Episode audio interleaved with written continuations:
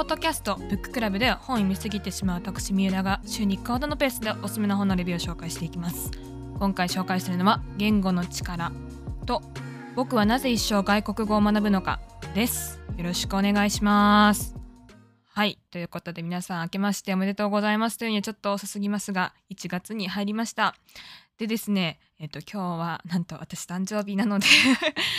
更新をちゃんとしようと思いまして、えっと、新年の挨拶も兼ねて2冊今日は紹介させていただければなと思っております。欲張っております。はい。で、えっと、これ、まあ、ちょっと X の方にもポストはしていたんですけど、あの、年末年始のお休みのタイミングで、ちょっと読んだ2冊を紹介しようかなと思っています。はい。ということで、今年も、あ、私、まあ、いつも1月超えて生まれなので、あの、いつも年始のスタートと年が変わるのは結構両方1月に来るのでいつもここから心機一転っていう気持ちにとてもなっているのであのその気持ちも伝わればいいかなというふうな思って今日更新しております。でですねこの本は両方ともまあ結構外国語学習についての本かなと思うのであのそういう意味で自分が注目した2冊になってます。で私自身はあの何回か皆さんにもお伝えしているように英語の教員をしているので、まあ、外国語学習という意味では英語をずっとやっているし自分が教えてもいるという立場であります。で、えっ、と他に勉強した言語は大学の時に第二外国語で中国語も取ったし高校の時も一瞬フランス語やったんですけど全然覚えてなくてそれは。ジマペールエリしか言えないですけどでえっとその後大学にいる時にトルコにいたって話をしたと思うんですけどトルコ語もちょっとやりましたけどトルコ語はねそういう専門的ななんか教える期間がすごい少なかったので、まあ、当時あんまりやりきれず終わってしまったのとっていう言語体学習体験を持っております。はい。で、まあそのいろんな言語学習体験を持っているお二人の本を紹介したいと思います。まず言語の力。これサブタイトルは思考価値観感情。なぜ新しい言語を持つと世界が変わるのか？というタイトルでして、えっとビオリカ・マリアンというちょっと不思議な名前だなって思われた方もいるかと思うんですがルーマニアの方。でアメリカで、あのー、研究をされているノースウェスター大学のところで研究をされている方。だそうです。で、えっと、この本に関して言うと他の言語を話すと人格変わるんだよねとかそういう感覚を持ったことがあると思うんですけど要は他の言語を学ぶ時になんかこういうこと起きるよなーって感じてたことは実は科学的根拠が最近分かってきたんですよっていうのをまとめたような一冊になっていてあの言語学習をしてる人からするとうおーって思うようなそれなーみたいなことがいっぱいあの科学的根拠とともに書いてあるような一冊になってるんじゃないかなと思います。はい。で、えっと、私がこの本に興味を持ったのは、まあ、帯の文言を見たからなんですけど、まあ、このポッドキャストでも一度あの言語の本質を紹介しましたが、あの今井睦美先生と、あと、ミル言語学ラジオの水野さんのコメントが書いてある画像がパッて私のタイムラインに来てですね、あ、これは絶対買わなきゃいけない本だわって思って、あの、実家に帰ったタイミングで買ったということです。はい。で、えー、っと、その、著者自身もルーマニアの方で、アメリカに移住をしてきて、バイリンガルというような状態。で、まあ、それこそね、まだ旧ソ連があったような時代のところからこういろいろ苦労してっていうところとかも話として出てきてねあのすごい距離をかけて TOEFL 受ける話とかもすごい今とは時代がね全然違うなっていうふうに思ったりもしますけれどでなんかこの本を読むことで自分としてはですね、まあ、や言語を学ぶことって、まあ、この帯にもねその今井先生が何書いてるかっていうとチャット GPT の翻訳がますます巧みになっていくだろう。そんな時代に外国語を学習する意味は何かっていうふうに言葉を寄せていてですね、まさしく、まあ、どんな外国語教員も考えたことがある問いだと思っていて、えー、じゃあ言語を学ぶ意味って結局何かなみたいなね。授業中に翻訳アプリとか使っているのとかを見てこれってありなんだっけって思ってしまうみたいなこととかも含めてなんかすごい考える場面が多いと思うんですけれどもそこのやっぱり言語を学ぶ意味を考えたいなっていうところでえっとこの本を手に取りました。はい。でまあこれ言語がね思考とか価値観とかに影響してるんじゃないですかっていうとあのここでもね以前あのいろいろお話をしてると思うサピア・ウォーフ仮説っていうのがあの言われてますよね。えっと、これはサピアさんとウォーフさんって人が言ったもので、まあ、言語っていうのは思考を規定してしまっているからある言語にうんあ特定の語がなければまあ、その概念はその言語の文化の中には存在しないと。だからイヌイットは様々な雪の表現を持っているけれども、そうでない他の言語たちはそういう雪を表現する術を持ってないがゆえにそういう雪に対する概念も少なくなっている。みたいな、えー、という仮説なんですが、まあ現在ではかなりそこの、じゃあ何が思考なの？何が、どこまでが言語なの？っていうそこの規定するのも難しかったりして、まあ、なかなか立証されていないんだけれどもじゃあこれなんでこんなに人々は魅了されるんだろうか？みたいなことを、まあ、3章のところで話していたりして、まあ、こういういや規定されていないと言いつつこういう話も出てくるからやっぱりみんなはこういうふうに思ってるんだよっていうふうなところとか魅力的な話がいろいろ出てきます。はい。で、えっと、例えばですね、外国語による効果っていうのがあの研究でもいろいろ言われているっていうのがあって私が面白いなと思った38ページあたりに出てくるんですけどトロッコ問題とかそういう論理的な判断が求められる時に外国語であの思考した方が論理的な判断を下しやすいとかそういう外国語を使うことによる効果っていうのもあの今調査されていたりしているそうです。あと外国語と母語であの一番最初の記憶は？って聞かれた時に答えるあの記憶も異なっていたりするっていうことで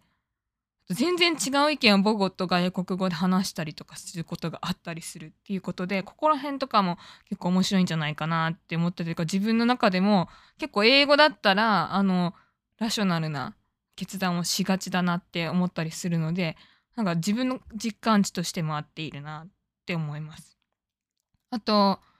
後半の方はま社会と言語の関係みたいな感じでまたねあの数学の話とかプログラミング言語とか別の言語の世界の話も出てきたりするんですけども最後の方で出てくるのがマルチリンガルはかなり外国語を使って母語でない言語を使って市場を表現することが難しいってことを言っているって言っていて訴えが多くあるって言っていて私はまさしくこれがめちゃくちゃ自分の中で壁だなって思っているところなんですよね。これ257結構後半の方に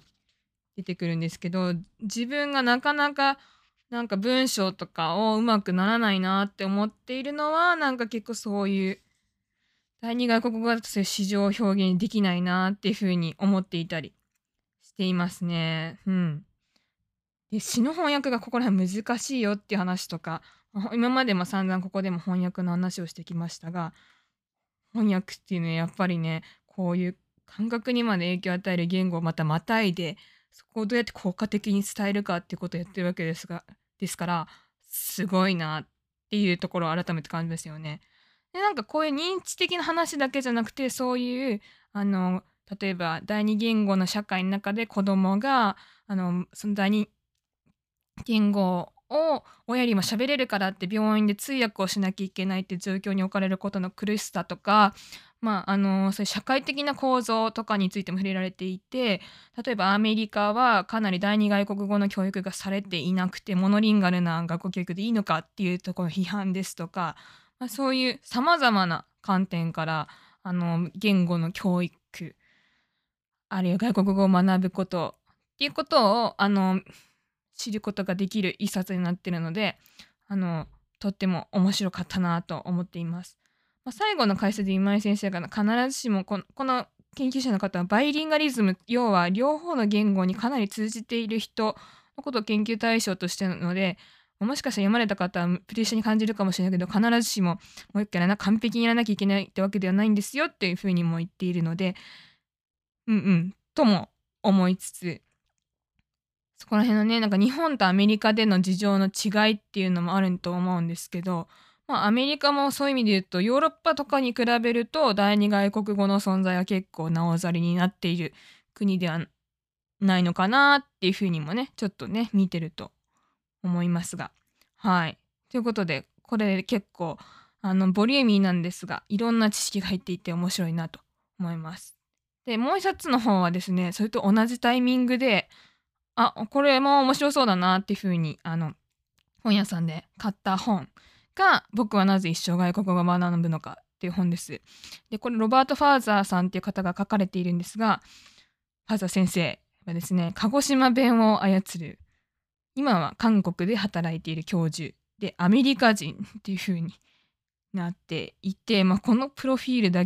けでもすごいですよね。私もこの帯を見てすごいなって思ってソウル大学国語教育科初の外国人教授国語教育で外国人いるってすごいなっていう風に思ってあの興味を持って読み始めました。であのね本当日韓の関係っていろいろ考えさせられるところはずっとあると思うんですけどもそこの両方の言語をなんかやってみようって思ってやり始めてそれをそのまま突き進んであの鹿児島にいる時は韓国語も教えてたっていうね すごいあの方なんですけど、まあ、そういう先生の視点からあの外国を学ぶことどうやって、ま、自分が学んできたかっていう体験談もそうだしあと外国語教育の歴史みたいなものもとてもまとまっていて、まあ、英語の教員になる方なら、まあ、一度は学んだことがあるような内容ではあるんですけれども、まあ、今まではそういうカリキュラム教室で一斉に教えるっていう形のことがずっと20世紀19世紀いやというか20世紀ですね。特に練られてきていたんだけれども、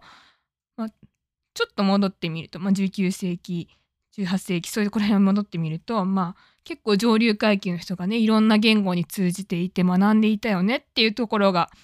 出てきたりして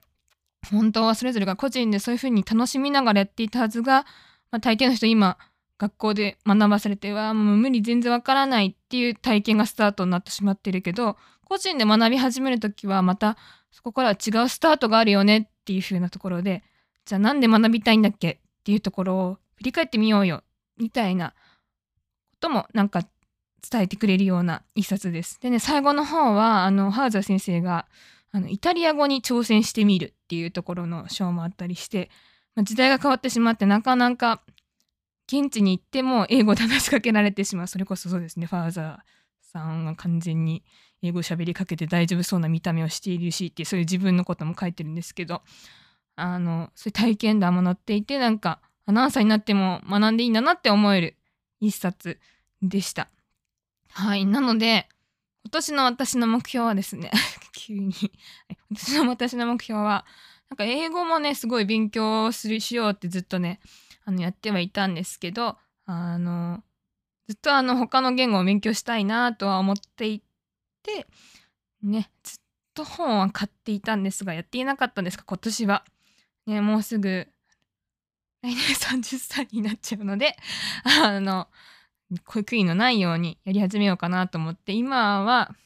それこそ皆さんアプリでデュオリンゴとかしてますかね。はい。エルサってアプリも発音で英語では使ってたんですが、えーと、他の言語はですね今中国語と韓国語とちょっとだけトルコ語も復習しつつっていうのを一応1月に入っで 今1週間くらいは続いているのでちょっと頑張れたらやり続けたいなと思っています。はい。です。なのでまあなんか完璧になることは多分ないとは思うんですけど、まあ、すごい興味のある韓国のことも私はすごい曲 K-POP とかも好きで興味あるし友達とかもいるのでやりたいなって思ってました中国もすごいあの中国語を取った理由は中国に関心があるからなのでやりたいなって思ってますしトルコはねやっぱり自分が1年いた国なのであのちょっとでもトルコ語忘れないでいたいなって思っているのでこの3つは頑張ろうかなと思っています。はい。この感じでですね、あの、言語について、あの、今年もいろいろ学んでいきたいし、あの、言語とはっていう感じの本だけじゃなくて、自分自身も言語学習をいろいろしていきたいなと思って。で、私がこの両方の本に出て、実はなんか同じ文言にパッて出会いまして、えっと、言語の力の方は144ページ。中国のことわざに一つの言語を学ぶのは世界を見る窓がもう一つ増えるということだというものがある。マルチリンガルは使う言語を変えると違う自分が現れることが多い。というのと、あと、僕はなぜ一生外国語を学ぶのかの最後にはですね、先立って外国語は僕にとって世界を見る,、ま、見る窓だと言ったが訂正しよう。外国語は僕にとって世界を見る窓であり、生涯の同伴者だ。こんな窓と同伴者付きの人生は思った以上に素敵だ。一つより二つがいいし、多ければ多いほどいい。読者の皆さん、あなたも勇気を出してそんな人生を一緒に歩んでみませんか？っていうことで、私自身も、あ、これだっていうところでモチベーションがめちゃくちゃ上がった文になります。こういう感じで、なんか外国語を学ぶっていうので、まあ、マスターすることはすごい難しいかもしれないんですけど、ちょっと違う視点で、なんか物事を捉える一つの窓になれるしあるいはそういうことができる仲間を持てるような感覚を私もなんか英語っていう言語を通してはすごいありがたいことにいろいろ経験しているけれどももっと違う言語でもやってみたいなっていうふうに思っているのでこの3つの言語を学ぶのが続いたらいいかなとすごい思っています。で、えっと、今ですね、別にまた言語の違いとか文化の違いって意味で読んでる本が、論理的思考の文化的基盤、4つの思考表現スタイル。えっと、渡辺雅子さんの本で、えっと、これは岩波書店から出てる結構分厚めの本でお高いんですが、まあ、こちらの方も、なんか日本、アメリカ、フランス、イランの思考表現のスタイルが違うから、お互いからするとすごいお互いの論理がすごい非合理的に見えたりする。っていうのでこれ結構英語教育だとねアメリカと日本の感想文教育がいけないとかアメリカのパラグラフライティングに追いつけみたいなところとかが出てきたりしてここら辺も興味深いなって思ってるのでもっとそこら辺深く見たい方はこちらもおすすめです。はいということで今年もいろいろできたらなと思っております。あの自分の言語を学びたいし、えっと、ぜひ概要欄からのコメントなどもお待ちしておりますのでよろしくお願いします。はいということで今回以上になります。今回紹介したのは僕はなぜ一生外国語を学ぶのかと言語の力でした。次回もお楽しみに。